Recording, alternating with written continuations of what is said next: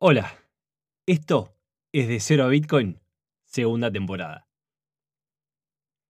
Mi nombre es Adriano y les doy la bienvenida a mi podcast.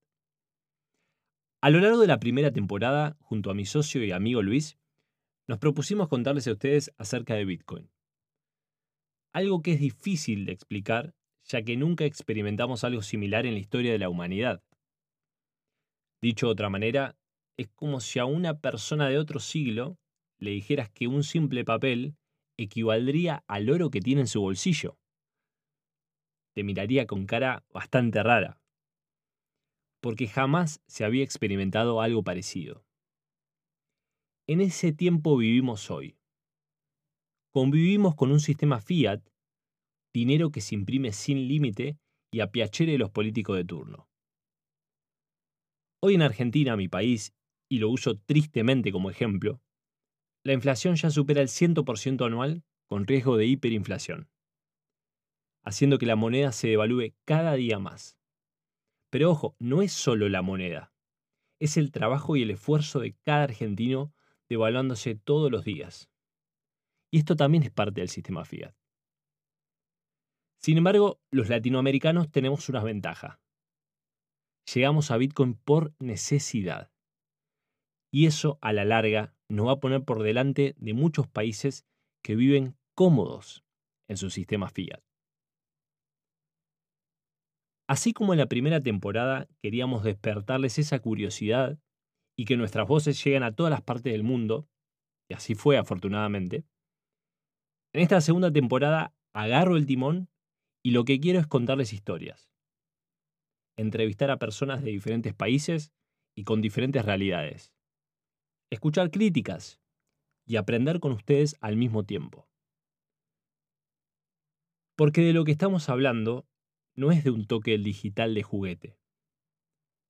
Estamos hablando de una revolución pacífica que cruje los cimientos del sistema económico tal y como lo conocemos.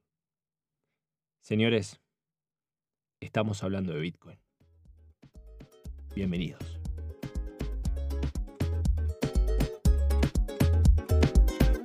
Digo que una moneda puede cambiar tu suerte, salirte de una rueda que no te deja moverte, contándote la data para que elijas por tu cuenta, por fuera de un sistema que no te representa. Una tecnología que ven a cambiar tu vida, libertad o dependencia, el control, la salida, impresiones de billetes, mentiras, las noticias, que debemos informarte de cero a Bitcoin, sé. De cero a Bitcoin. Mm.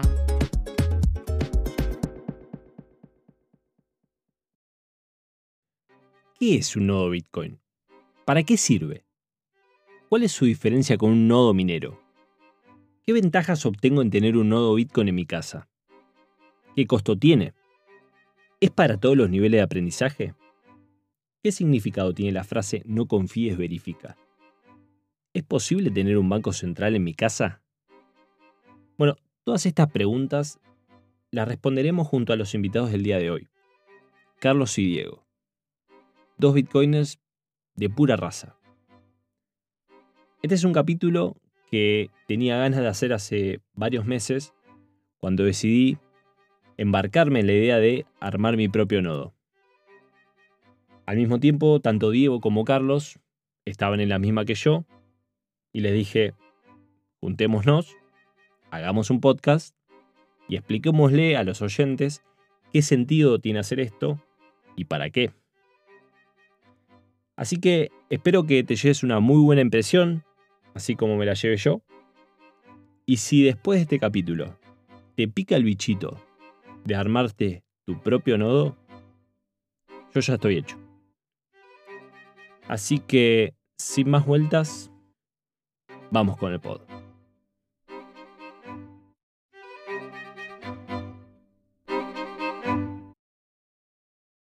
Carlos, Diego, Buen día allá en Argentina. ¿Cómo andan?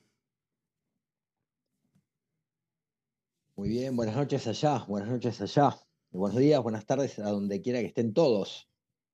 Exactamente, buenas noches porque ahora estoy mudado a Australia recientemente, así que acá son las 7 y cuarto de la tarde y en Argentina están amaneciendo.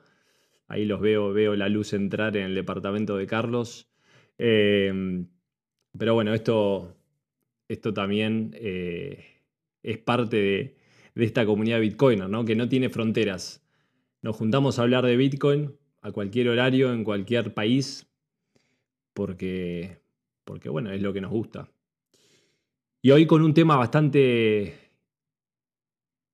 especial, importante, que siempre Siempre quise armar un podcast acerca de, cómo armar un nodo Bitcoin y creo que junté a, dos personas que pasaron por ese proceso, que nos pueden contar sus experiencias y, también que nos pueden contar em, qué, ventajas y qué desventajas tuvieron eh, al momento de, armarlo y, y, con las cosas que se encontraron. ¿no?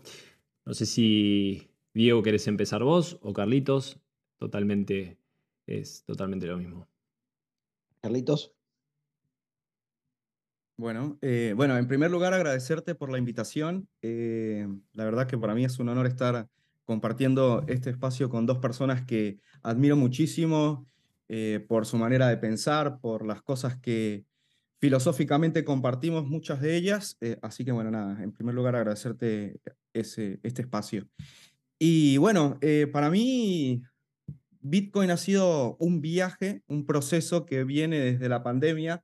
Yo sé que quizás muchas personas de las que nos están escuchando en este momento tienen muchísimo más tiempo eh, explorando Bitcoin, pero bueno, yo tuve la, fortuna de, encontrarme con Bitcoin eh, en la pandemia y eso me permitió cambiar un poco el paradigma de, de las cosas como las pensaba, no solamente a nivel estructura mundial, sino a nivel económico, ¿no? Cuando uno entiende que uno hoy en día, con una herramienta como Bitcoin, puede em, ser el dueño de su propio dinero, eso cambia por completo el paradigma. Y entonces ahí comenzó, digamos, ese interés eh, por Bitcoin, que poco a poco fue derivando como en más información que me hacía necesitar otras herramientas más allá de, no sé, eh, comprar Bitcoin, por ejemplo hasta que llegué, bueno, a, la, a, hoy en día lo que es correr mi, mi, propio nodo, ¿no?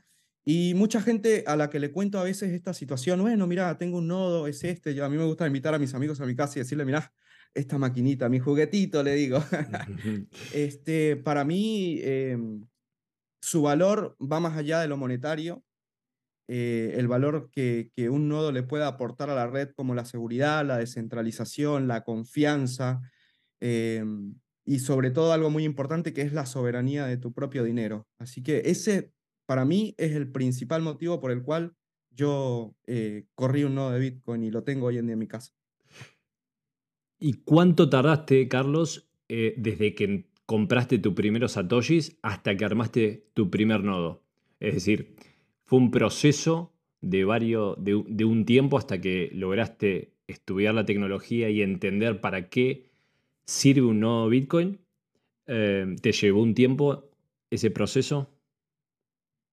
Pero completamente, además es súper complicado porque, a ver, yo lo cuento desde mi punto de vista, para mí Bitcoin es un proceso de información que no termina nunca. O sea, tienes que comenzar, o sea, con el simple hecho de empezar a estudiar Bitcoin, que es lo que yo digo que hoy en día soy, soy un estudiante de Bitcoin, me apasiona la tecnología de Bitcoin, como digo, más allá de lo monetario, para mí esta tecnología que además desprende muchas otras tecnologías, eh, es apasionante. Y pasó mucho tiempo, no solamente para poder entender, porque antes ni siquiera sabía lo que era un nodo, antes ni siquiera sabía cuál era la diferencia entre un nodo y un, y un, y un minero. Entonces, todo eso llevó un proceso de aproximadamente dos años y medio en los cuales yo dije, listo, ya sé lo que significa y ya sé por qué quiero tener un nodo de Bitcoin. Quiero tener un nodo de Bitcoin porque eso le va a aportar descentralización a la red y además va a ser mi puerta de entrada a, la información de Bitcoin. Entonces, ese fue, digamos, el proceso de tiempo eh, en el que demoré para poder entender por qué tenía que correr un nodo de Bitcoin. Clarísimo. Y Diego, eh, en tu caso, em, quiero saber el proceso, pero también quiero que le digas a los oyentes qué es un nodo de Bitcoin. ¿Para qué? O sea, ¿por qué deberíamos tener un nodo de Bitcoin en nuestra casa? Buena pregunta. Bueno, primero me sumo a, me sumo a las palabras de Carlos. Este, gracias por, el espacio, eh, el del tiempo. Eh. Bueno, a ver, no, no vamos a ir sobre lo que es Bitcoin en sí, porque ya hay, has pasado por podcast en donde lo explicaste, pero básicamente, entre otras cosas, es un, un nuevo eh, sistema monetario, ¿no? Este, sin fronteras, sin, este, con todas las características que ya conocemos de Bitcoin. Y como todo sistema monetario, en algún lado tiene que tener la base en donde están, este, las, donde están los datos, donde están las transacciones, donde está la tenencia de cada, de, de, este, de cada wallet. Eh, entonces, en algún lado eso se guarda. ¿En dónde se guarda? En los nodos. Eh, entonces estaba pensando en, lo que decía Carlos, este, y cuando, sobre todo cuando decía la, diferencia esta, bueno, pero ¿qué es un minero y qué es un nodo? Y, me acordaba cuando, cuando arranqué a leer, y decían, pero la wallet es un nodo, es un nodo liviano. Digo, ¿cómo un nodo liviano? Entonces empecé a leer, esto ya hace varios, años. Entonces, claro, hay al menos tres tipos de, nodos. Eh, la wallet, que es lo que se conoce como un nodo liviano, que es tu interfaz, la interfaz entre vos y la blockchain, digamos, entre vos y los, entre vos y los datos, que solamente tiene tus addresses y tus, eh, tus transacciones. Eh, y luego está un full node, a diferencia del light node, que es una wallet, un full node, que es el que tiene toda la copia de la blockchain histórica. Eh, ¿Y qué es? Básicamente, es un programa que puede correr en prácticamente cualquier computadora con algunas salvedades de, temas de espacio, porque la blockchain ocupa un espacio y hay que poder guardarla y va creciendo. Eh, entonces, básicamente, el nodo es una aplicación que sostiene la base de datos, la blockchain, entre otras cosas, como la mempool, que también has tenido, has tenido otro podcast en el que hablaste de la mempool. Entonces, ¿Qué es el nodo? Es la aplicación, es la plataforma que sostiene la blockchain y que habla con otros nodos para ir sincronizando. Eh, ¿Qué sería? ¿Como tener un banco central en nuestra casa? Be your own bank. be, your own bank.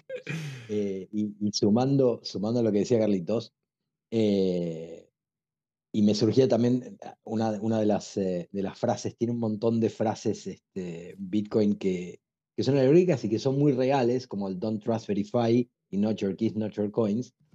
Pero el Don't Trust Verify, no, no confíes, verifica. ¿Qué significa eso? Vos tenés una wallet. Entonces, te digo, Adriano, me debes 10 pesos, 10 dólares, 2 satoshis whatever, vos me mandás dinero. Me mandás Bitcoin, me mandás Satoshis. ¿Cómo sé que esos Satoshis llegaron? Voy a un explorador, puede ser en la web o en cualquier lado, pongo mi dirección y veo qué transacciones tiene, va a estar la tuya, pero estoy confiando en el nodo de un tercero para ver qué saldo tiene o qué, qué, transacciones que UTXOS, no vamos a ir por ese lado, mm. tienen involucradas esas adreses. Eh, entonces, el tema este de Don't Trust Verify me pareció fascinante porque vos al instalarte un nodo, vos le consultás a tu propio nodo el saldo de tus direcciones. Eh, entonces, no necesitas confiar en un tercero, el nodo de un tercero, que podría estar manipulando, lo más probable es que no, pero podría estar manipulando lo que te muestra. Además de un tema de, privacidad, cuando vos vas a un block, explorer y pones un address o un, a un transaction hash para ver los datos de, eh, esa address o de, esa, o de ese transaction, eh, estás revelando un montón de, datos de tu identidad, eh, desde tu IP, datos que tenés este, datos del browser. Eh, y en cambio, si vos lo consultas contra tu propio nodo, eh, eso no se está reportando a nadie. Entonces hay un tema de privacidad también en tener, correr tu propio nodo. Sí, mismo he escuchado que, que le pasó a, a una persona que copió la ID de la transacción en la mempool y están estos, estas empresas que exploran la blockchain y pueden asociar tu identidad con esa ID de la transacción que vos pegaste en la mempool en la página web. Ahora bien, y vamos a ir. Mempool.space, decís. Claro, mempool.space. Pero vamos a ir. Vamos a. Exacto, pero vamos a, a ver que vos con tu propio nodo puedes consultar. Puedes consultar la mempool y ahí eh, no tenés. Eh, tenés la privacidad de, de, tener tu propio nodo y, no, no, estar este, amenazado por terceros. Exacto, revelando, información. Es súper interesante porque para una persona que quizás no, nos empieza a escuchar ahora y, y, si bien el podcast ya tiene 20 capítulos grabados donde explicamos un poco qué, qué es Bitcoin, hay un capítulo de qué, qué, es un nodo, qué son los nodos.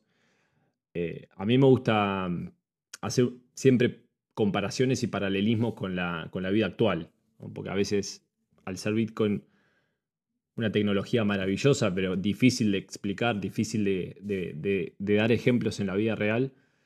Em, el ejemplo que me gusta a mí con, los nodos es el de que tenemos un, banco, es como tener un banco central en ese aparatito, porque cuando nosotros hacemos una transacción en la vida real, en una transacción bancaria, siempre tenemos una entidad central que dice básicamente que Adriano deja de tener tanta plata y ahora la tiene Diego o Carlos o quien sea. En este caso nosotros tenemos esa información. Nosotros conocemos qué está pasando cada, 10 minutos en la blockchain de Bitcoin. Y eso es, es, maravilloso, es algo que nunca pasó en la historia de la humanidad. O sea, que nosotros tengamos ese poder de poder ver a vivo todo lo que está sucediendo. Y, creo que, que cuando uno corre un nodo se da cuenta, empieza a manejarlo y se da cuenta de, la importancia y, de, lo, ventajoso que es tener uno. Em, ¿Cómo fue eh, el tema del armado? ¿Dónde investigaron? ¿Dónde, ¿Dónde fueron a buscar información? les dijo un amigo cómo armarlo. Cuénteme un poquito de ese proceso de, investigación, porque la realidad es que acá cada uno tiene su, fuente y cada uno lo arma a su manera, porque vamos a ver que hay diferentes maneras de armarlo. Carlos. Total. Total. No, es muy interesante esto. Yo quiero aprovechar también para eh, comentar un poco lo que menciona sobre el Banco Central. Eso a mí me explotó la cabeza cuando lo, cuando entendí ese concepto por primera vez, yo siempre pongo diferentes niveles con respecto a ese tema porque, a ver, cuando uno instala un nodo, que esto me sucedió a mí, eh, hoy en día realmente es muy fácil instalarlo. Realmente es muy fácil encontrar información en Internet. Existen hoy más que nunca muchísimas herramientas que te permiten instalar un nodo. Puedes instalar un nodo para estudiar, como es mi caso, por ejemplo. Puedes instalar un nodo privado para que tú puedas tener tus propias transacciones, que es lo que venimos hablando. Y de ahí desprender muchas cosas como un nodo de Lightning, como otras herramientas. Em, y es muy fácil encontrar información, la verdad. Yo, digamos, mis fuentes fueron YouTube. Conseguí muchos, muchos videos en YouTube donde te explican no solamente qué componentes o qué herramientas necesitas para crearlo, qué software necesitas para crearlo, depende de lo que busques. Pero también es muy importante contar con el apoyo de, gente que esté en, la misma sintonía que uno. Y acá, eh, nada, yo, yo aprovecho para, para mencionar a, la Cripta, que es una, una, comunidad bitcoiner a la que yo admiro muchísimo porque ahí encuentro muchas personas que mm, comparten estos mismos valores y que también están en la misma situación, es decir, están construyendo su nodo, están aprendiendo, están descubriendo la importancia de tenerlo, pero de verdad que cada uno tiene su manera distinta, como tú dices. Yo conseguí mi información en Internet, después em, lo que hice fue comprar por Internet un kit de Raspberry Pi, Eh, en mi caso, yo. Raspberry Pi, pa- perdón, Carlitos, para que la gente entienda, es una computadora. Es una computadora, quizá Diego lo puede explicar mejor, que es más, Exacto. es más. Este, Claro, ahí, ahí, le- Ahí la ahí está le- ahí la mostrando. está mostrando justamente. Espectacular, Exacto. ¿no? Yo maravilla- maravillado con ese aparatito porque es una cosa súper chiquita, ¿sí? Eh, que tiene una potencia increíble, como si fuera una computadora del uso diario, ¿no? La tenés ahí, ocupa poco espacio, son pocos los componentes que se necesitan, eso seguro Diego lo va a explicar ahora mucho mejor, pero me pareció muy interesante porque ahí simplemente instalas la herramienta, el software, el sistema operativo y mantienes eso 24 horas al día encendido. Listo, ya ahí está cumpliendo su función. El armado no me pareció para nada eh, difícil, me llegaron todos los componentes, lo que hice fue ensamblarlo, eh, instalar en la tarjeta de memoria el sistema operativo, lo conecté, lo encendí y de ahí ocurrió la magia. Esa fue mi experiencia. Por eso digo, hoy en día nunca fue tan fácil correr un nodo. Y la importancia que tiene, como tú dices, que es a lo, a lo que, para cerrar, en la parte del banco central, es- eso es un banco central ahí, ¿eh? Lo que, está, lo que está corriendo, en el cual puedes realizar un montón de, de acciones y de descubrir un montón de herramientas eh, que hoy en día te ofrece Bitcoin. ibas a decir algo, Be Diego. around bank. Sí. Be your own bank. Eso es, eso es importantísimo. Eh, es como dice Carlos, es, relativamente simple. Eh, hay eh, información por todos lados. Siempre recomendamos no solo sigan, este, digamos, canales de, de Spotify y de YouTube. No se queden con uno en, en cuanto a videos, cuando ven un video de instalación o una recomendación, miren varios, miren incluso del mismo producto varios reviews, varios videos hasta que entiendan por ahí de distintas personas cómo dice lo mismo de distintas maneras y hasta que les cae la ficha de qué es lo que están haciendo.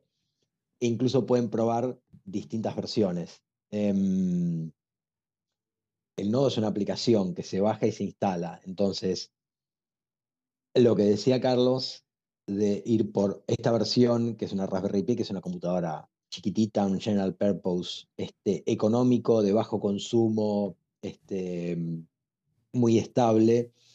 Eh, lo que hizo una empresa conocida que se llama Umbrel, como umbrella en inglés, Umbrel, eh, sí. paraguas Umbrel hasta la L, eh, fue encerrar algunas partes de, de- del nodo de, de Bitcoin Core, que es una, fue la implementación inicial, eh, y ponerle arriba una capa de, usabilidad y acceso por web hermosa. Entonces, lo único que significa instalar un nodo Umbrel, una Raspberry Pi, es, además de adquirir el hardware, que es relativamente económico, realmente, em, bajás el- la imagen de Umbrel, la pones en una micro SD, lo pones en, en la computadora, lo enchufás y that's it.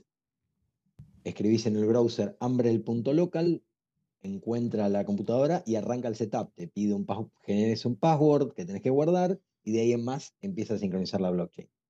Todos los, eh, todos los nodos. Espera, quédate ahí, quédate ahí. momento- Ese momento, ese momento que empieza a sincronizar, no sé si les pasó, pero es magia. Cuando empieza a Es conectarse con los demás nodos y empiezan a caer los nuevos bloques, que para que la gente sepa, claro, empieza a descargar la blockchain entera. Entonces, empieza a descargar los primeros bloques allá por el 2009, que los primeros van rápido porque no tenían prácticamente transacciones. Pero son los bloques de Satoshi. O sea, los bloques que, Son los bloques, que- los bloques que- de Satoshi. que minó Satoshi y, y tu propio banco los está guardando. No sé, a mí me Los pareció. Tu, tu- tu propia copia. Exacto, mi propia copia Claro. la está guardando. Y. Porque, Sí. porque ¿qué hace, ¿qué hace el nodo? El nodo mantiene una copia de la blockchain. ¿sí? Ahora, ¿de dónde sale la blockchain? ¿Dónde sale esa copia? Digo, ¿lo copio de dónde? Entonces se conecta a otros peers, a otros nodos, y empieza a bajar desde el último bloque que tengo sincronizado localmente en adelante, porque puede ser el inicio del nodo o porque lo tengo andando y se me cortó la luz, se me rompió la máquina, lo apagué porque no sé qué, lo prendí un mes después, seis horas después, dos años después, lo que sea, Y el nodo dice, bueno, a ver, ¿cuál es mi último bloque? ¿Cuál es el último bloque que tienen el resto de los nodos? Ok, estoy atrasado, empiezan a sincronizar. Eh, cualquiera puede tener una copia de la blockchain, cualquiera puede tener un nodo. ¿Y por qué cualquiera puede tener un nodo? Cualquiera puede tener una copia de la blockchain. Porque es tan importante que todos podamos tener una copia, que cualquiera pueda tener una copia de manera irrestricta, como es igual de importante que no cualquiera puede escribir en la blockchain. Una cosa es leerla, como hacemos nosotros, con un nodo, y otra cosa es escribir en la blockchain, que es armar un nuevo bloque, encontrar la resolución del problema, submitirlo, y eso lo hacen los mineros. Los nodos reciben de los mineros los nuevos bloques, dicen, perfecto, este bloque es válido, bajan el bloque, revisan el bloque que esté de acuerdo a las reglas de, del Bitcoin Core, de la versión de, Bitcoin que estás corriendo. Este bloque es válido, las transacciones son válidas, se incorpora el bloque a la blockchain y suma un bloque nuevo. Eso es súper importante. Eso, que dices es muy interesante. Yo, yo, quiero, yo quiero comentar algo ahí porque de verdad que, a ver, cuando, cuando uno toma la decisión de correr un nodo y, como ustedes dicen, ver esas primeras transacciones ahí sincronizándose, te das cuenta del rol y de la importancia que tenemos los individuos en todo este proceso, ¿no? Eh, que cada día seamos más personas las que nos sumemos a, tener uno de estos aparatitos en nuestra casa.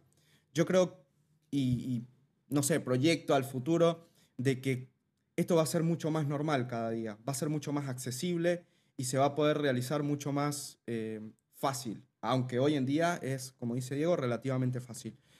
Porque cuando entendemos que es, digamos, como, no sé, lo veo como una red global en la cual todos tenemos, digamos, alguna copia en, la que podemos respaldar toda esa información valiosa y que además de eso estamos aportando a, que, a que sea cada vez más difícil que alguien quiera eh, romperla, ¿no? Y, uno dice, bueno, pero ¿por qué? ¿Quién va a querer romper esto? Realmente hay mucha gente preocupada a nivel mundial, gente que nosotros no conocemos, ¿no? Esas élites poderosas que, que tienen el, monopolio de la emisión de dinero, que controlan toda la economía internacional y que cuando tú ves que se está infiltrando dentro de la economía algo, un monstruo que es como un ecosistema vivo, conformado por millones y millones de personas, eh, eso lo hace para mí con un valor filosófico y sentimental y todo lo que quieras muy, muy importante.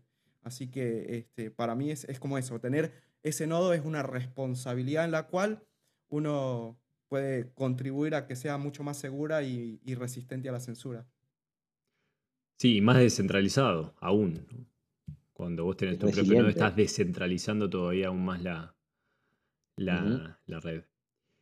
Hoy en día hay visibles un poco más de 16.000 nodos visibles, más los que no están visibles, porque no están publicados, porque salen por Tor y no por, por, la red común, entonces no los ves publicados. Eh, digamos, eh, nada, hay muchísima descentralización y es muy resiliente la red de Bitcoin. Pero es cierto y coincido con Carlos porque me pasó igual. Yo no tuve un nodo apenas me metí en el mundo Bitcoin. Me, llevó un proceso. Yo creo que estaría buenísimo que... No sé, me parece que tienen que pasar por el proceso de entender por qué es importante. Y eso capaz que lleva tiempo. Quizás una persona que compró sus primeros satoshis dice, ¿por qué me tengo que gastar? Que ahora vamos a decir más o menos cuánto sale todas las, las piezas para armarlo, pero no sé si conocen o conocen gente que, digamos, compró y ya se armó su propio nodo. Yo la mayoría le llevó su tiempo y es mi caso también. Em, no sé qué piensan de esto. para personas principiantes, si, si les deberían hablar. Yo creo que al principiante, al que empiece para entender esto, arranca con, una wallet y comprando algunos satoshis y entendiendo el tema de la, de, la, de la custodia, creo que el nodo no es la puerta más fácil y no es una de las cosas que le recomendaría al inicio. Eh, el, el, nodo es como querer aprender a programar, digamos, es querer meterte, querer tocarlo. Podés, puede, la gente, digamos, quien no quiera hablarle al nodo, quien no quiera consultarle cuestiones al nodo, pero tenga interés en aportar a la descentralización de la red, a la resiliencia, es, positivo, em, pero te va a aportar valor si realmente lo usás y tiene que ver con un pasito técnico un poquito, un poquito más, nivel 2, nivel 2, nivel 3. Un, nivel, un nivel 2, sí, mínimo. Eh, Porque sabes que Diego, formas. Mm. surge mucho la pregunta de un nodo Bitcoin, ok, pero ¿es un nodo minero? Entonces, está buena la diferenciación que hiciste para que la gente realmente entienda que una cosa es un nodo minero, que también es un full node, tiene toda la información, pero, pero después están los nodos que, los full node que no minan. Que no minan y que no salen lo que sale un nodo minero, un ASIC, que es muy caro. Entonces, está buena esa diferenciación que parece obvia para nosotros, pero para mucha gente no. Y cuando hablan de nodos, solamente se refieren a los nodos mineros. Me pasó cuando ingresé, mm, yo no sabía la diferenciación y después dije, ah, es esto, puedo tener uno en mi casa. Ok. Después la minería va por otro lado. Va por otro lado. Sí. Eh, el nodo no, no, genera recompensas, no genera rewards de ningún tipo. No es que tener un nodo te va a aportar eh, valor en, en, satoshis o en mm. dólares, Em, aporta a la descentralización de la web y de, la red y, te aporta a vos como usuario de, Bitcoin y del ecosistema en cuanto a lo que decíamos antes, privacidad, em, digamos, eh, el, hecho de Don't Trust Verify y la independencia de consultarle a un tercero sobre mis transacciones cuando le puedo preguntar a mi propio nodo, entonces ya no confías en, no confías en otro para verificar el estado de tus transacciones o los saldos, digamos, la, cantidad de satoshis que tenés en tus diferentes direcciones. Eh, pero no es, no es el primer paso para nada. Y eso es en cuanto al nodo. Luego la minería es un mundo aparte, absolutamente aparte, absolutamente aparte. Bien. Eh, no, menos, no menos interesante, no menos interesante. Sé que te gusta, pero no estamos hoy en, en, tema minería. No estamos en, ya te vamos a traer para... no estamos en POU. Saben mm, que, a mí me parece muy interesante todo esto porque yo siempre divido toda la funcionalidad del nodo en diferentes niveles y como dicen, el mínimo nivel 2.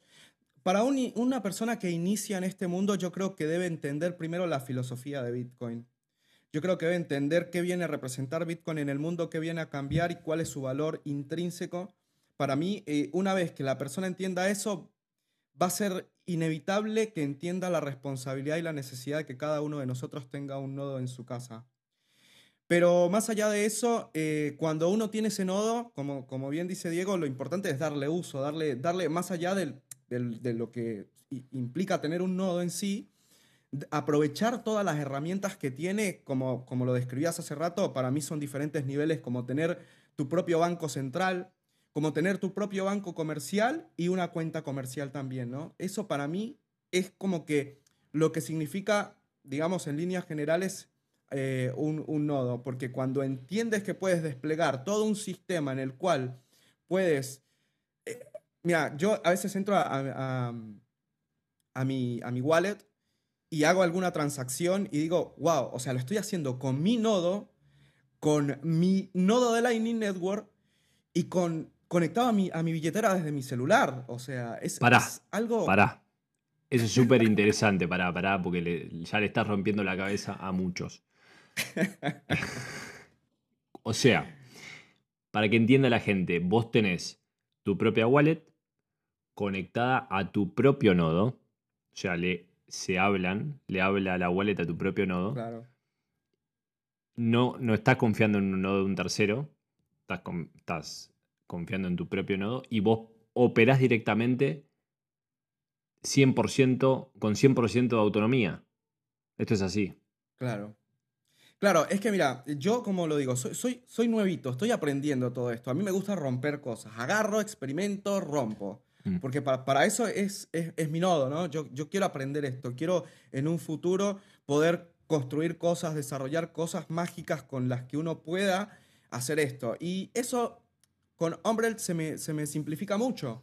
¿Por qué? Porque tengo mi nodo de Bitcoin, tengo mi nodo de Lightning y puedo instalar un montón de herramientas con las cuales yo puedo hacer eso que, acá, que acabamos de, mencionar. Es decir, yo todas las transacciones que hago a través de una de mis wallets eh, está conectada directamente a mi nodo de Lightning, que a su vez tiene diferente, esto suena un poco complicado, pero, pero bueno, lleva, lleva como por eso mismo un proceso de entendimiento, pero es básicamente, como digo, tener una, una puerta de entrada desde tu nodo con tu wallet a la blockchain, ¿sí? De poder comunicar esa información con tu nodo directamente. Y uno dice, bueno, pero ¿para qué quiero hacer eso, no?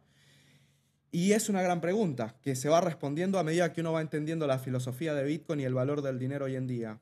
Entonces es algo que no puedo responder yo por los demás, sino que cada uno, a medida que va explorando esto, se va dando cuenta.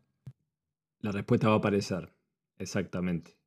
Porque la esencia de Bitcoin es esa, no confíes, verifica. Entonces, terminás no confiando en un exchange, no confiando en una wallet, y el último paso sería tener tu propio nodo para directamente transmitir las transacciones vos mismo. Ese es un nivel que va a, llevar tiempo, pero la respuesta está ahí, me parece. Diego. Eh, sí, em, requiere, requiere querer caminar ese, ese trayecto, digamos, ese, ese, camino. Ese tiene complicaciones técnicas. Hay gente que no quiere, hay gente eh, que está en un exchange cómodo o con una wallet común y, confía en, el, en el nodo Moon. Absolutamente. Perfecto absolutamente. No solo Moon, sino cualquier otra wallet, este, aunque no sea Moon, eh, con, los pros y los contras que, que, tiene esa wallet, sin, meternos en el mundo de billeteras, que es otro. Bitcoin tiene esto de que cada vez que tocas un, un, puntito se abre una puerta entera y tenés infinidad de temas, por eso lo llaman la, madriguera, ¿viste? No termina, es, este, es, no, termina es infinito, pero es enorme. Eh, no terminas de caer. Entonces, em, digamos, tener tu propio nodo te permite eso, verificar eh, eh, vos mismo sin confiar en el tercero.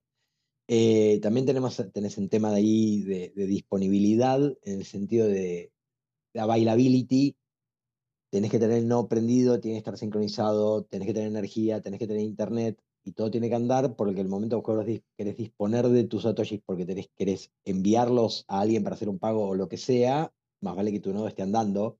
No como me pasó a mí ahora que tengo varios nodos y está, tengo todo offline y resincronizando porque toqué cosas de infraestructura y Murphy. Yo tengo la Raspberry Pi, Pi la que en, un momento le metí Umbrel y después esto lo usé para otra cosa, dije, quiero tener un Umbrel. Como yo soy de tecnología y meto un poco más la mano, tengo varias compus por todos lados haciendo cosas, entonces a una puntualmente la tengo hosteando un par de máquinas virtuales, que es una máquina virtual, es una compu dentro de otra compu. Y en realidad esa compu dentro, dentro de otra compu puede ser hermana de otra compu, dentro de la misma compu. En una misma compu física puedes tener varias compus virtualizadas que tienen sus recursos.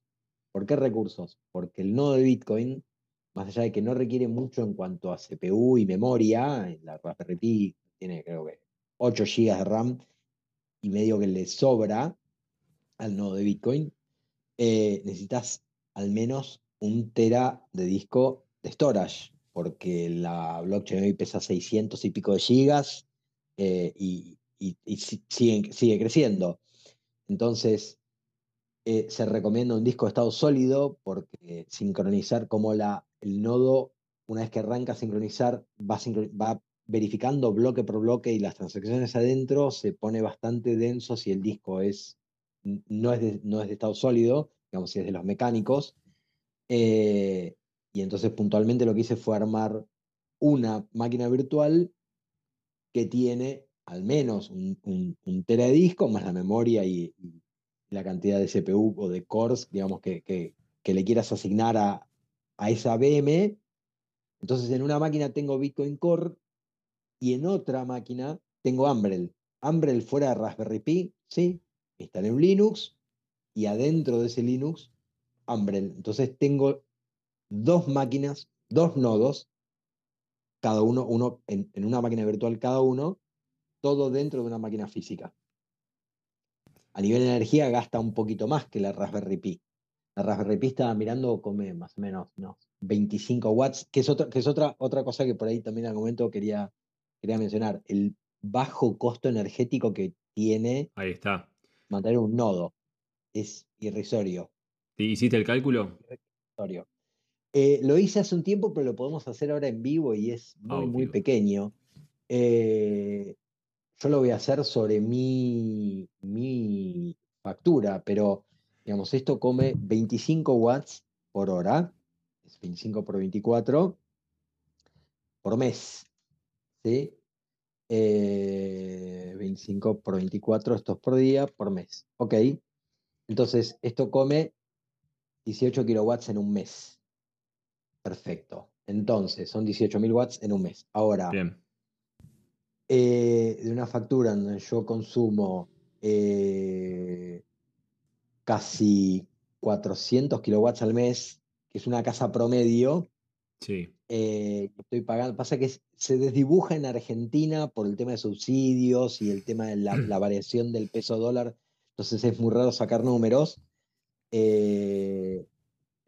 Son, estoy pagando casi 10 pesos el kilowatt.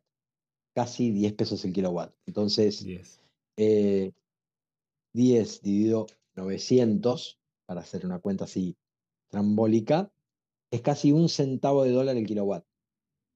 Un centavo de dólar el kilowatt. ¿sí? Eh, entonces vas a pagar alrededor de, qué sé yo, menos de, no sé, cerca de un dólar o un poquito más capaz, no mucho, un- de energía. Eh, no, perdón, mucho menos. eh, debe estar en menos de un dólar por mes de, de Muy consumo. barato. Muy Eh, barato. Sí, sí, O sea, Mira lo mucho, que es cuesta hoy en irrisorio. tener mucho un menos. banco central, gente. ¿eh? Mucho menos, no, mucho menos. Exactamente. menos. Nos- le sale mucho más Lo barato. que cuesta. Mucho menos. Claro, sí, sí, sí. Es despreciable. total. Es realmente, despreci- es realmente despreciable. No viene por ahí. Viene, digamos, tener un nodo, la decisión de tener un nodo viene por eh, querer tener un nodo y lo que eso significa, que es comprar el material, ponerte vamos a eso, utilizarlo y, y las ventajas que tiene eso. Eh, si vamos a los materiales en sí, para que la gente termine de escuchar este podcast y ya empiece a averiguar, yo tengo acá anotado, le saqué una foto cuando lo armé. Tengo una Raspberry Pi, un disco sólido de un tera, que en mi caso hubiera comprado uno de dos teras. O sea, es algo que deberían tener en cuenta porque eh, Bitcoin Core pesa más de, ahora está pesando 650 gigas, más las aplicaciones que vos le descargas. Te queda para un año y medio, creo que está, pero si no querés cambiar el disco en un tiempito, comprate uno de dos y te olvidas. Em, necesitas un cable Ethernet, em, una micro SD, un case para, la, para el disco y un case, que ahí lo está mostrando Dieguito, y un case para la Raspberry. Y, y este cable, y este cable hermoso. Y Es ese cable que es el cable USB SATA, ¿no? USB SATA, que es con el que vas a conectar el disco a la Raspberry Pi. Estaba sacando cuentas, perdón, 25 centavos de dólar. 20 centavos de dólar puede comer de energía eh, un nodo de una Raspberry Pi. Y después, bueno, la- el, software que es el Umbrel, que directamente lo descargas de, la página oficial. Umbrel, creo que es umbrel.io, si no me equivoco. ¿tienen, ¿Tienen más o menos números de cuántos, cuánto le salió todos los componentes? Sí. Mira, yo particularmente desde mi experiencia te voy a contar eh, dos cosas. Ahí eh, me gusta mucho mirar hacia, hacia adelante y, comprar cosas que me permitan eh, hacer una inversión que dure en el tiempo. Y aproveché de comprar el dispositivo Raspberry Pi con 8 GB de memoria, lo cual me, me pareció muy interesante porque como tú dices, una vez que uno instala el nodo de Bitcoin, después se da cuenta que hay un montón de cosas y te vas a quedar con muchas ganas de aprender y de entender otras herramientas por capacidad. o sea, capacidad del dispositivo. Eh, entonces, o sea, perdón, Raspberry Pi compré- de 8 sí, GB. Mejor que la de de 4. 8 GB de memoria RAM. Ok, a la gente 8 mejor. Es mejor porque, mira, si, si, si lo que quieres es embarrarte las manos, eh, en- o sea, usar herramientas, descargar aplicaciones, aprender de ellas, eh, y todo esto, lo mejor es correr una de 8, porque entonces vas a tener que instalar la mempool, vas a tener que instalar, eh, no sé, Bitfeed, eh, vas a tener que instalar el nodo de Lightning, que es, para mí, tener un nodo de Bitcoin, automáticamente la persona tendría que tener un nodo de Otro Lightning, ¿no? mundo. Sí. Eh, Claro, otro mundo Otra, aparte, sí, pero, otra, pero otra bueno, por otra eso- charla por eso- totalmente completa. sí. Claro. Y lo interesante también, el, el disco de 2 teras. También aproveché de invertir en, un- en un disco de 2 teras. Eh, fíjate que hoy en día mi, mi dispositivo ya tiene, mira, te voy a decir justo ahora, tiene 708 gigas ya ocupados. ¿Tenés ahí abierto esto- para compartir pantalla, Carlos? em, ¿O sí, lo tenés en otra? Sí, sí, puedo compartir. No, no, la tengo acá. Dame un segundo, a ver. Em, Así la gente que también nos mira por YouTube lo puede ver. De todas maneras, le vamos a ir explicando. Ahí está. Fíjate, se, se ve. Ese es el, esa es la parte, se ve perfecto. Esa es la parte de configuración de, de Umbrel. Claro. Fíjate, este es mi, mi maravilloso banco central. Acá, para mí, herramientas fundamentales que yo estoy explorando hoy en día, obviamente el, el nodo de Bitcoin, que es muy importante tenerlo, es el, el primero.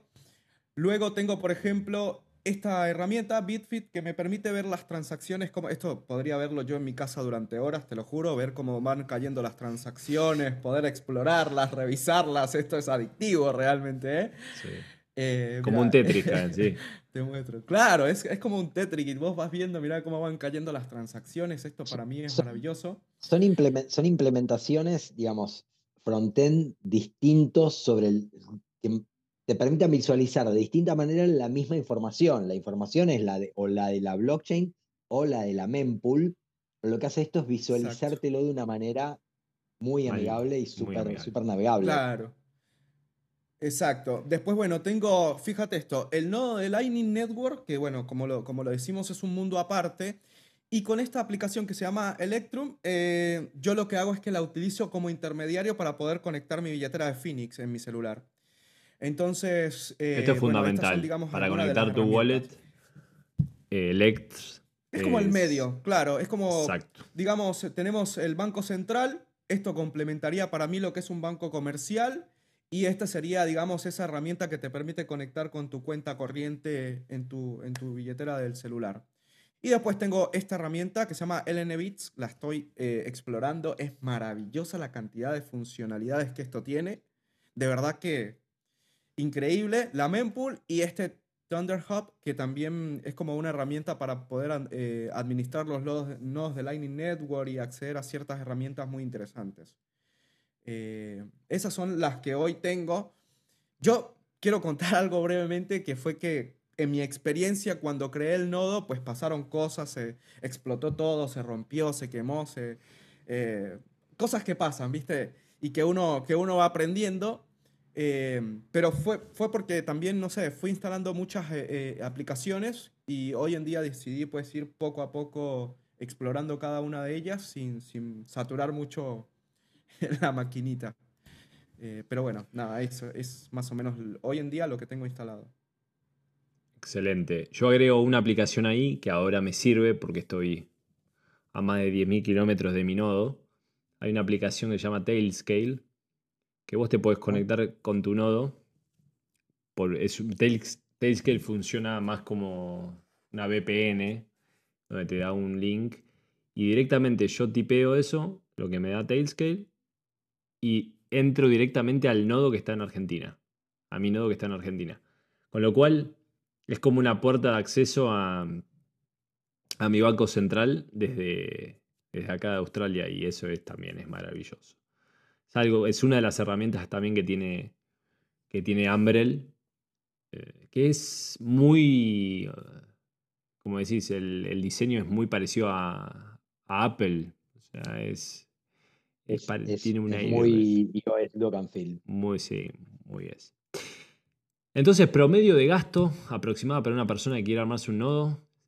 O sea, sé que lo puede armar con su propia computadora, pero digo, la tradicional, vamos a la tradicional. Vamos a una Raspberry Pi, 8 GB. Raspberry Pi lo más, sim- lo más simple. Disco sólido.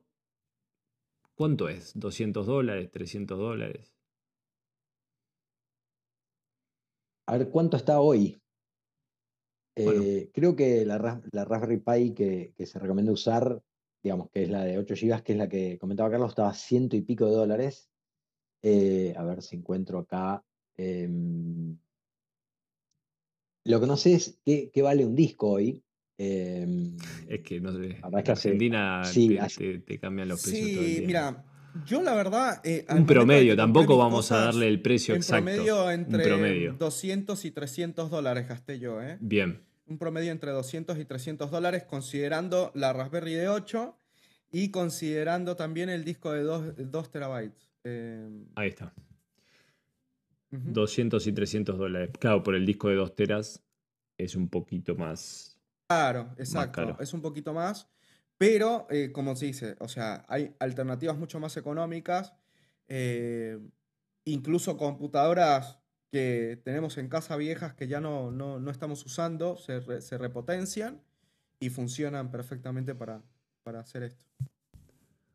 Mira, estaba mirando la, la Raspberry de 8 GB de RAM con eh, ya una tarjeta de 64 GB, una micro SD de 64 GB, vale 165 dólares. Eh, ¿Para qué necesitas esa tarjeta de, de- esa micro SD? Es donde va el sistema operativo, donde va Umbrel en sí. Luego necesitas el disco, que es donde Umbrel deposita la blockchain y usas ese disco, o Umbrel usa ese disco para, para la blockchain. Que necesitas al menos un tera porque ya estás en 700 gigas de blockchain, 680 y pico. Eh, digamos, a la Raspberry hay que sumarle el disco. Dale, Carlitos. Sí, sí. yo quiero, yo quiero aportar algo ahí muy importante, ¿eh? porque hay dos maneras hoy en día, por ejemplo, si nos vamos, yo hablo desde la experiencia de Raspberry, si nos vamos por esa parte hay dos maneras de adquirirlo. Vos podés comprar un combo, un kit que te viene ya con todo lo necesario para poder echar a andar esa- ese dispositivo. Y hay personas que deciden, pues porque ya tienen un poquito de conocimiento técnico o, quieren aprender a hacerlo, o porque sale más barato incluso, pues comprar los- la- las herramientas de manera individual. Esa memoria de la que está hablando Diego, que es donde va a correr el sistema operativo de Umbrella, es muy importante que sea una memoria, eh, a ver cómo lo digo, de estas que vienen resistentes, ¿sí? no, que no sea una barata. ¿Por qué? Porque esa, esa, esa pequeña memoria va a estar permanentemente conectándose con el dis- dispositivo de la Raspberry si no es buena se te va a quemar. Y ahí vas a estar en problemas porque puedes perder la información del nodo, si no tienes los, los respaldos adecuados, todo.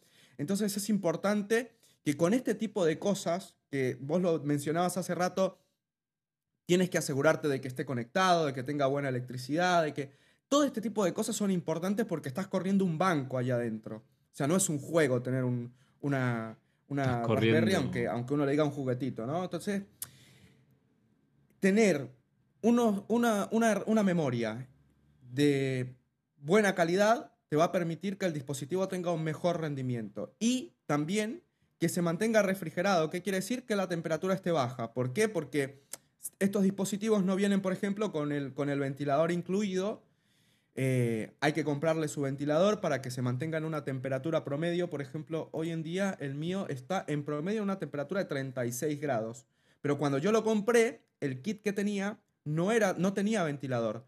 Y estuvo dos días sin ventilador y llegó a levantar 76 grados de temperatura. Entonces, eso disminuye también el tiempo de vida útil del, aparato. Sí, es importante, Carlos, porque nos, estás corriendo un banco y lo estás corriendo 24 por 7 los 365 días del año. Entonces, todo lo que, lo que las mejores herramientas que les puedas poner, mejor. Los mejores, este, porque justamente para evitarte después, no sé si te pasó que se te quemó por algún componente que, que pusiste en, Mira, en mal estado. eso si fue muy querés contalo. divertido porque Mira, brevemente lo cuento. Nada, o sea, yo estoy aprendiendo con esto, gente. Yo no, si me dices soy experto, no, no soy experto. Pero soy un apasionado por el aprendizaje, por las herramientas y por lo que uno puede descubrir. La cuestión es que, a ver, estos dispositivos son muy delicados, ¿no? Y ante cualquier falla de luz o de algo, eh, pues se, puede romper. Entonces, eh, nada, o sea, simplemente un día amaneció apagado. No, no, no sé qué pasó realmente. Entonces me, empiezo a, hacer como, como una revisión de componente por componente, a ver qué fue lo que pasó. Mi teoría es que algún corte de electricidad o algo hizo que el aparato se quemara. Eso llevó a que se me quemara también el, disco SSD. Por suerte estaba dentro de los 30 días de garantía y, y pude cambiar todo. Pero si, si, hay una persona que me está escuchando que le preocupa este tipo de temas o que su conexión de, electricidad es inestable, también se recomienda tener el dispositivo UPS, que es el que te permite, es como una batería para que el dispositivo cuando se va la luz no se apague de inmediato, sino que se mantenga un tiempo prendido de manera que te dé eh, unos minutos para poder apagar el dispositivo correctamente y que no se dañe. Mi teoría fue esa algún corte de electricidad o alguna falla en ese aspecto que hizo que el dispositivo dejara de funcionar. Y aparte de eso, como estaba aprendiendo, los canales no tenía respaldo, no tenía nada. Te perdí todo desde... Perdiste lo que tenías en los canales de Lightning. Aprende. che. no había mucho, por suerte, ¿eh? pero, pero nada, como te digo, o sea, es, es para aprender. Está bueno, a ver si Diego vos me ayudas con el tema técnico que te gusta a vos la electricidad y todo este tema, de poder conectar la fuente a un... Porque yo lo tengo, tengo un electricista amigo que me hizo la conexión y compró como una, como si fuera una zapatilla, con un disyuntor. Entonces salta. Más, allá de que el disyuntor en realidad lo que te conviene es, claro, lo que te conviene es tener un estabilizador común Ahí está, estabilizador. que siempre se suele poner antes de una computadora. Más allá de la UPS, porque el tema de la UPS es, si vos tenés conectado a la Raspberry a través de una de UPS, lo cual está bueno, se corta la luz. ¿Cómo entras a la Raspberry? Tenés que tener en UPS también el router para poder entrar a la Raspberry. Mm. Eh, entonces, en general, eh, digamos, suelen ser bastante resilientes estos sistemas, los podés apagar en cualquier momento y cuando levanta otra vez suelen no tener problema y sincroniza a través de donde estaban, suele no haber problemas. No digo que no hay problemas porque suelen no haber problemas, pero hay. Eh, nada, siempre energía estabilizada y buena conexión a internet. Entonces, energía estabilizada es un estabilizadorcito común de los que se suele poner para, este, para la compu o para cualquier componente electrónico que uno quiere cuidar ante los, este, los cambios de, niveles de tensión, como para proteger el dispositivo. Con eso estás más que tranquilo. Las fuentes suelen ser bastante buenas hoy en día y se suelen bancar este, las idas de, niveles para cualquiera de los lados, pero mm. si le pones un estabilizador que sirve como eso, exclusivamente suma. Bien, es un dato clave, que suma para que no, se nos queme ninguno de los componentes. Em, hay un punto importante de, de, de, por qué tiene sentido y cuando a medida que vayan estudiando, de por qué tiene sentido que los bloques tengan una determinada cantidad de, de megas.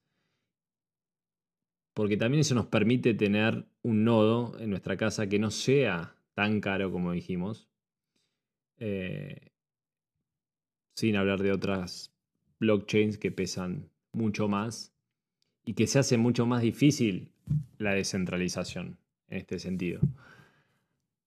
Yo creo que la, eh, lo que justamente esto es lo que quería Satoshi. O sea, que, que cada uno tenga su propio banco y que no sea tan costoso de tenerlo. Me parece que que esa lucha que tuvimos en el 2017, cuando se produjo el fork y, mucha gente se fue para, para el otro lado con, bloques más grandes, creo que no, estaba, no, se estaba dando cuenta, o capaz que obviamente tenían otra visión, pero es como que van cerrando, eh, vamos atando cabos y vamos entendiendo de lo importante también que es que Bitcoin respete esa cantidad de, de espacio en cada bloque para que cada uno pueda tener su propio nodo. Porque si no, cada vez los bloques serían más pesados, y esto le explico a la gente, deberíamos gastar más en, en, en, comprar discos más grandes, eso es más costo, eso sería menos descentralización y eso perjudicaría más a la red. No sé qué opinan eh, respecto a este tema en particular. Mira, yo eh, quiero dar mi opinión ahí con ese tema. Un segundo. Dale, dale gracias. Mira, la, la cuestión ahí a mí me parece muy interesante. Con lo, que, con lo que acabas de plantear y las palabras que acabas de decir, eso representa y garantiza que las personas podamos tener un, o podamos dar un granito de arena a la resistencia de la censura que podría hacer eh, o que podría recibir Bitcoin. Yo creo que hoy en día existen herramientas muy interesantes como Lightning Network, que es un mundo aparte, que te permiten resolver esos problemas yo creo que hay mucha gente, y, mira, mira que vengo yo del mundo web 3, hoy en día soy más bitcoiner, muchísimo más bitcoiner, pero ¿qué pasa? La necesidad de, de, la gente de web 3 de querer blockchainizar todo, ¿me entendés? No es necesario correr una blockchain para todo. Entonces, cuando vos tenés una herramienta como Lightning Network que te permite hacer transacciones instantáneas a bajo costo prácticamente gratuito, cuando vos tenés redes como Noster que vienen con un sistema como Lightning Network integrado para poder hacer el envío de dinero, entiendes que la capa 1, entiendes que la capa de la red de Bitcoin no necesita tener un bloque infinito para poder ser más rápido, más lo que tú quieras.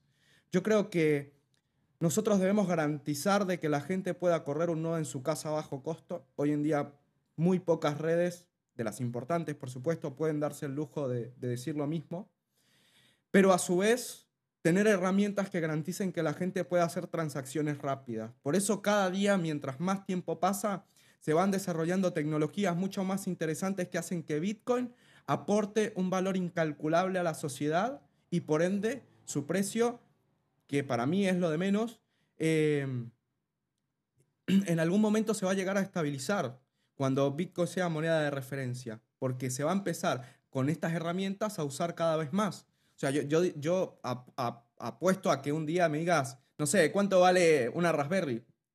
Mil satoshis, ¿me entendés? Para mm. mí es, eso. Cuando, cuando vos entendés que la capa 1 es una herramienta que no se toca, porque no es necesario. Es, como, para mí la capa 1 es como las transacciones que hoy en día hacen los, los bancos centrales entre sí. Y de ahí existen otras tecnologías con las cuales puedes construir otras herramientas para solucionar los problemas de, la economía. Diego. Estoy de acuerdo. Eh, estoy de acuerdo y no solo, no solo la, digamos, el hecho de mantener el tamaño del bloque más allá de lo que pasó en el 2017 y después hay un libro muy interesante que se llama The Block Size War, Mm. Eh, no solo el tamaño de bloque, digamos, que aporta la descentralización, cuanto más menos pesa la blockchain, más fácil es que más gente pueda tener una copia, sino que además tiene que tener un tamaño finito, fijo e inamovible en, en la medida de lo posible el bloque, porque también eso es lo que le da sentido a escribir en el bloque. A medida que el bloque es más grande, más barato es escribir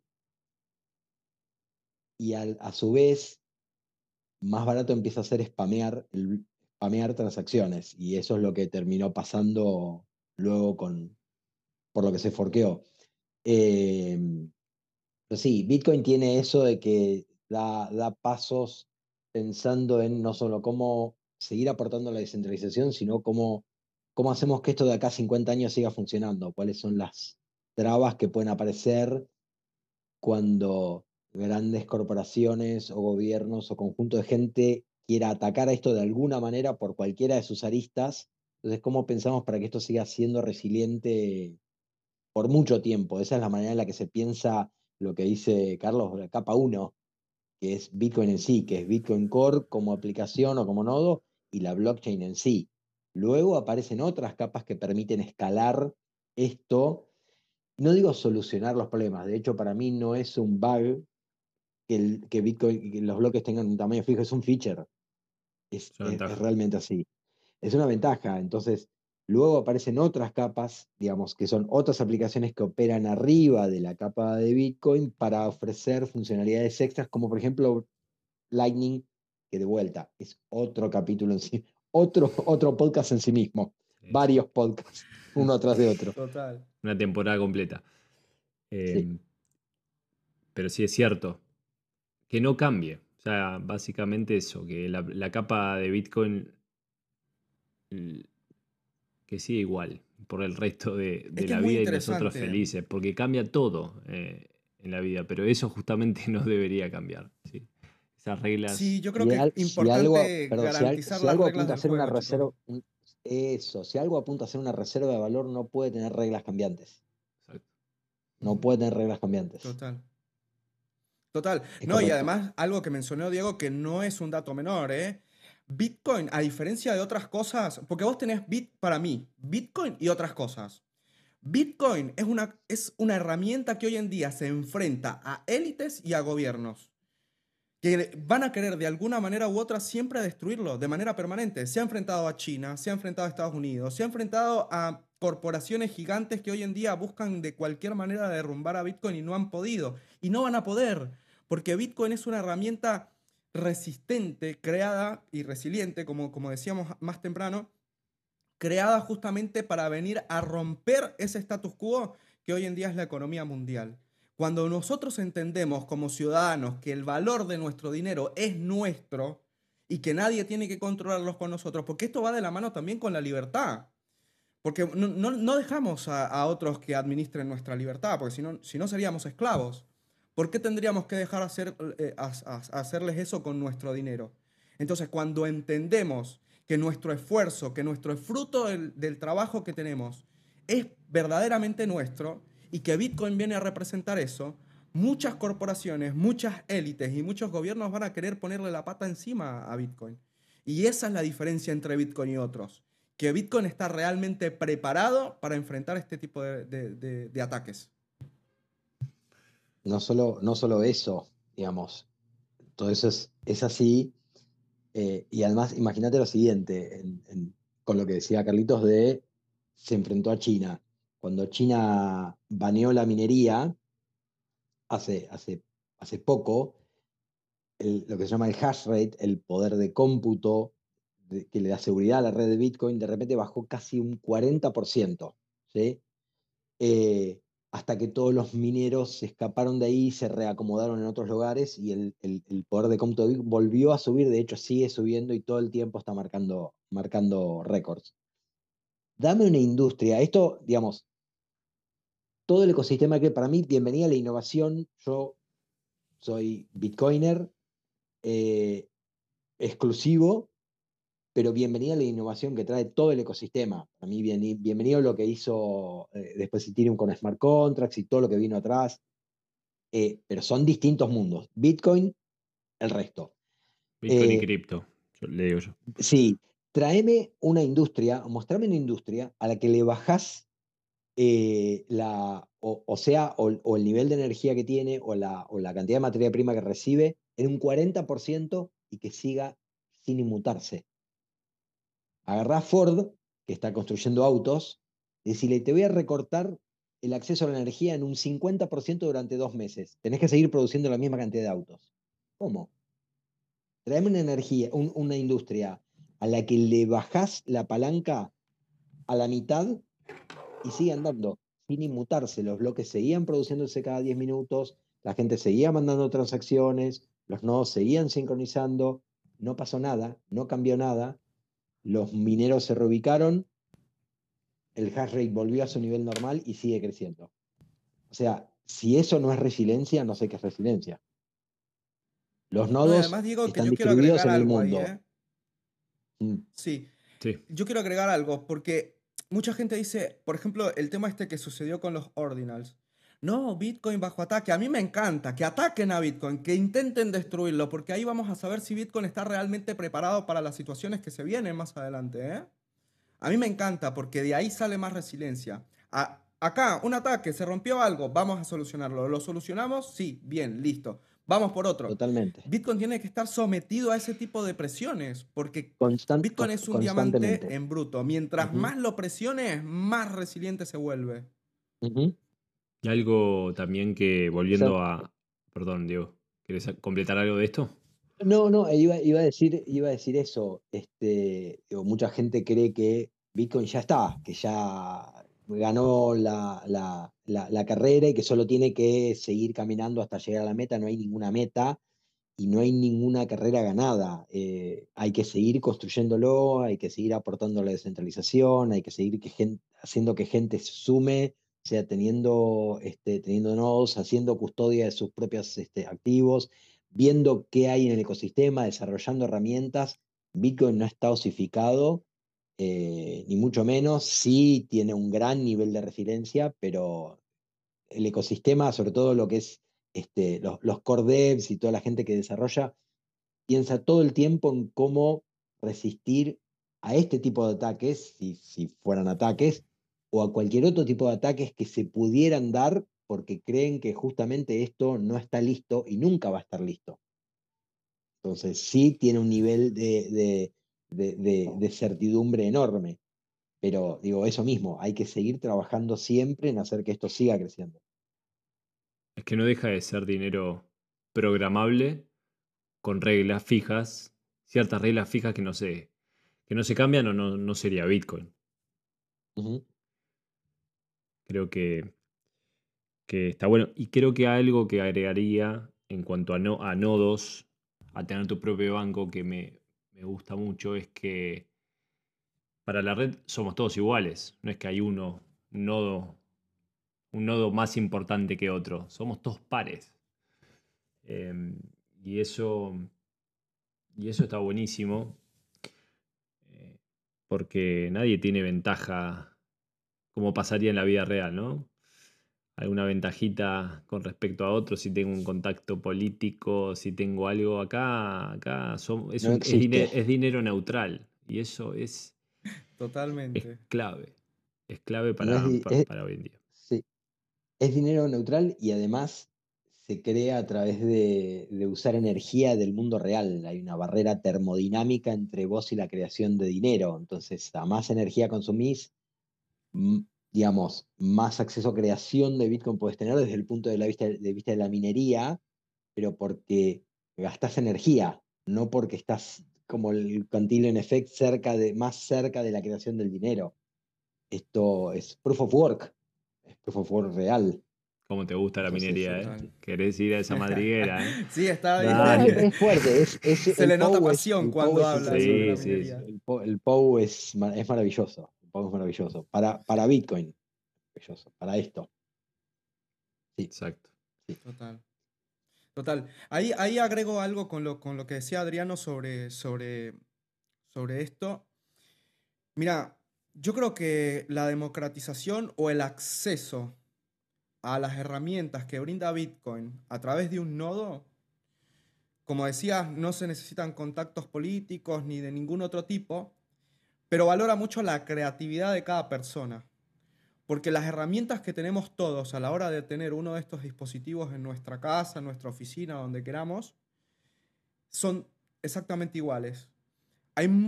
¿Saben qué me gusta muchísimo de Bitcoin? Y, también digo esto, ¿no? Como, como lo dijo Diego, celebro la creación de otras herramientas, celebro las inversiones que hay en otras herramientas, pero siento que Bitcoin tiene muchas herramientas que no van orientadas a la monetización, sino a, crear cosas open source que le permiten a los usuarios tener sus propios bancos, tener sus propias cuentas, manejar su propio dinero y construir herramientas que puedan ser utilizadas en un futuro de manera democrática.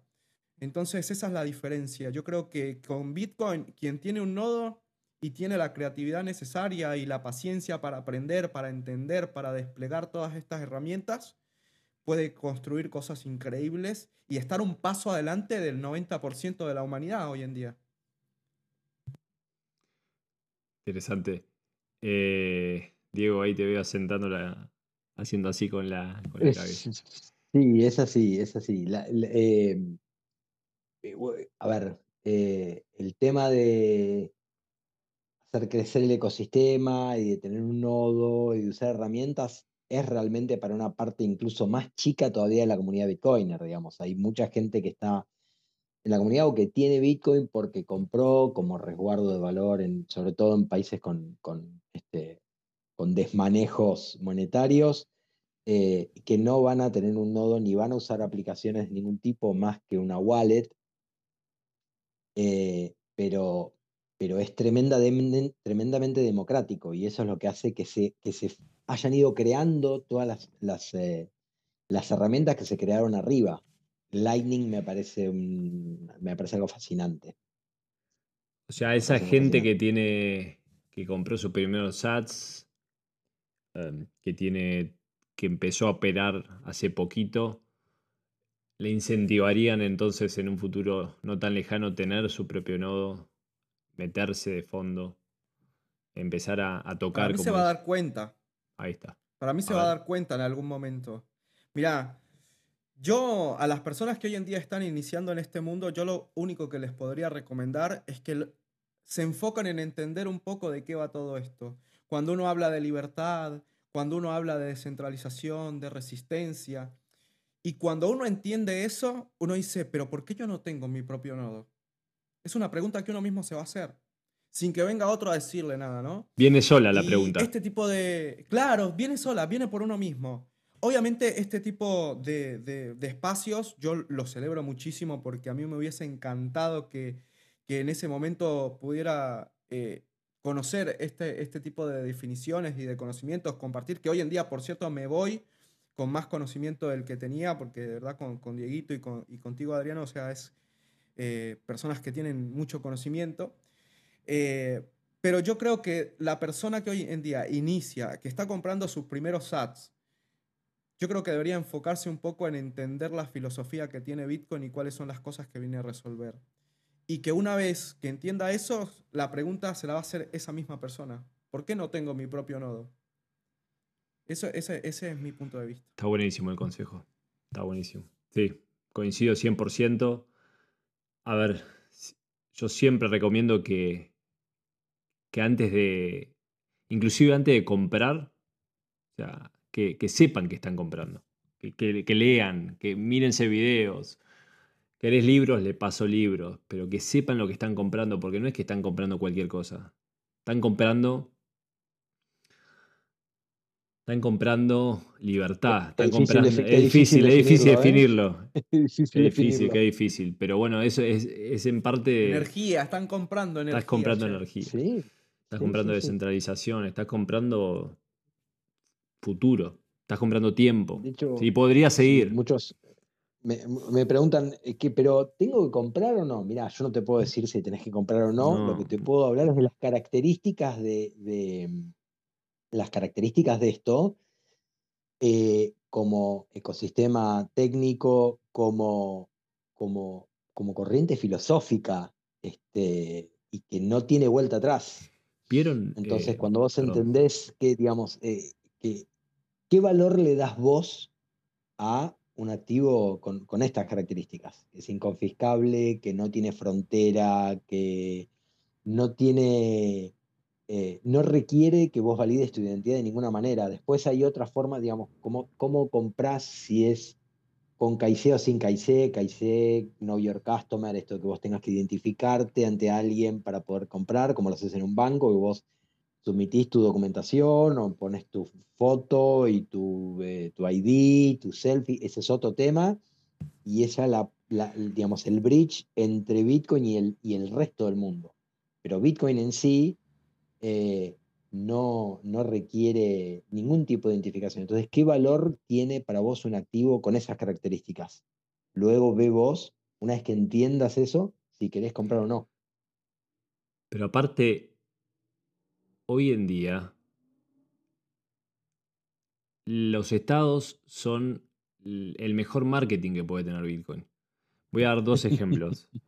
Uno, Argentina, un candidato hablando del peso digital y mucha gente envalentonándose, y eso la gente debería, no lo sabe, pero eso invade la privacidad de la población, eh, tiene un montón de consecuencias. Y otro ejemplo, Estados Unidos emitiendo la mitad de la capitalización del mercado de Bitcoin en un día.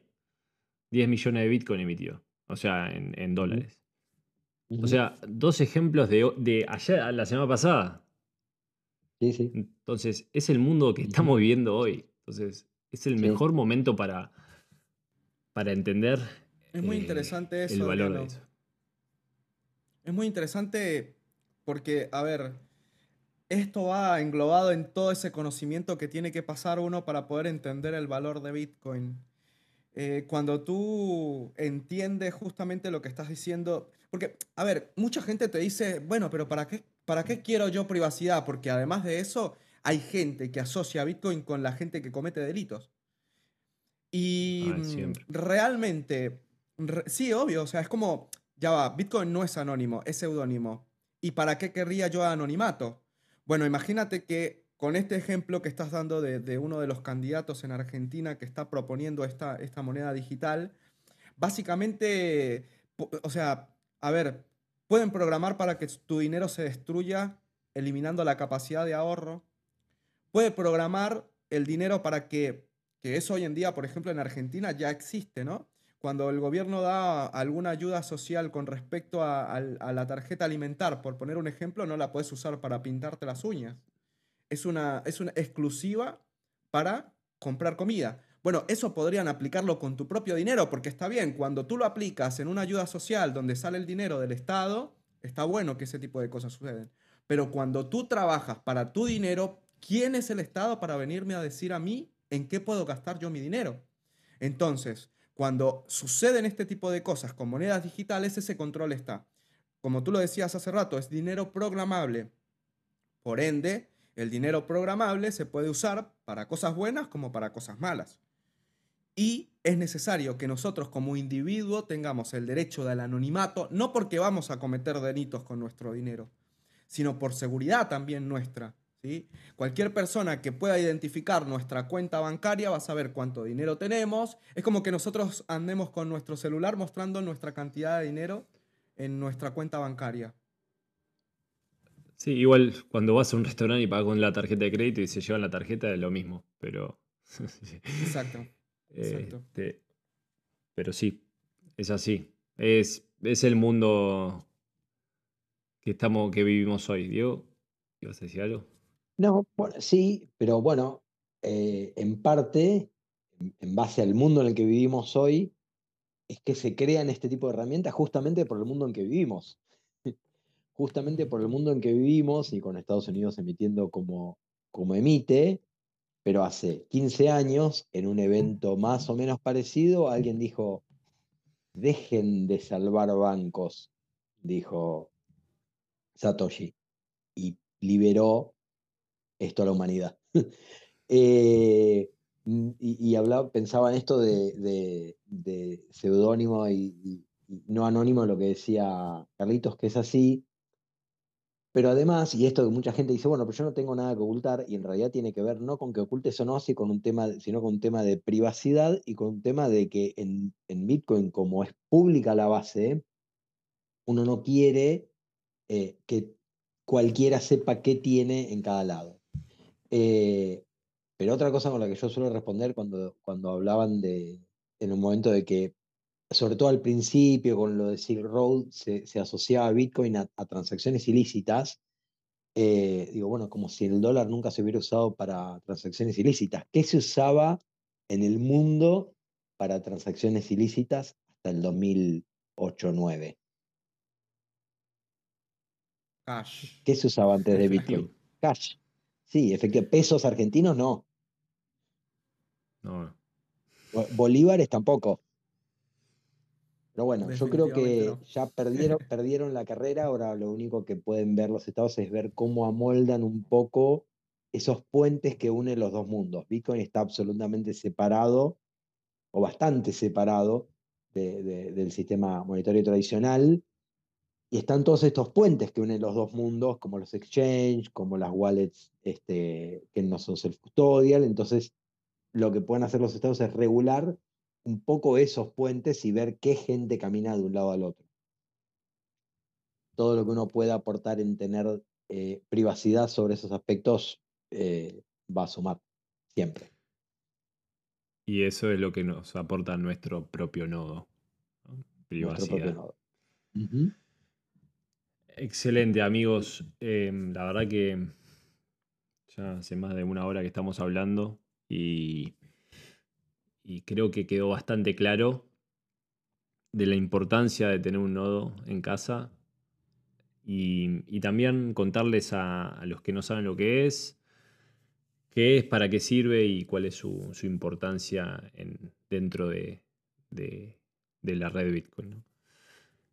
Carlos, Diego, eh, gracias por, por, venirse, por pasarte un ratito por, el pod.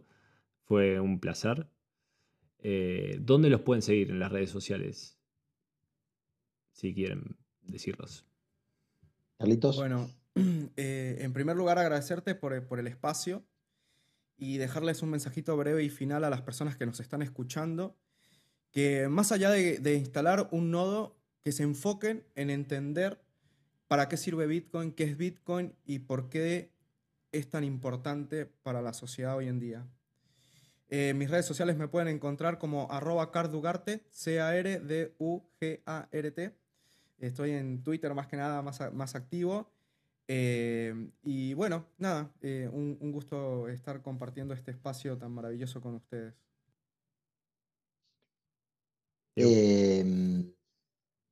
Lo mismo, agradecer, agradecer el espacio, agradecer a la gente que se conecta para, escuchar esto. Eh, en Twitter me encuentran como arroba Diego8bits. Y algo que me parece fundamental, sumando a lo que dice Carlitos, es que estudien sobre todo la historia del dinero. ¿Qué es el dinero? ¿Cómo fue la historia del dinero? ¿Cómo es la creación del dinero? Eh, y qué es lo que viene a aportar Bitcoin a todo ese sistema. Y yo creo, después son, son creencias por ahí más, más personales, eh, o yo me volví loco, o creo que estamos ante, digamos, ya hace algunos años, hitos y cuestiones que van apareciendo que son cambios muy profundos en, la historia de la humanidad y que a veces no todo el mundo ve. Eh, yo realmente creo que, no sé del resto del ecosistema, pero creo que Bitcoin, vos mirás en el 2200 y va a seguir existiendo. Eh, y vas, es, un cambio, es un cambio de paradigma muy profundo que a veces eh, cuesta entender.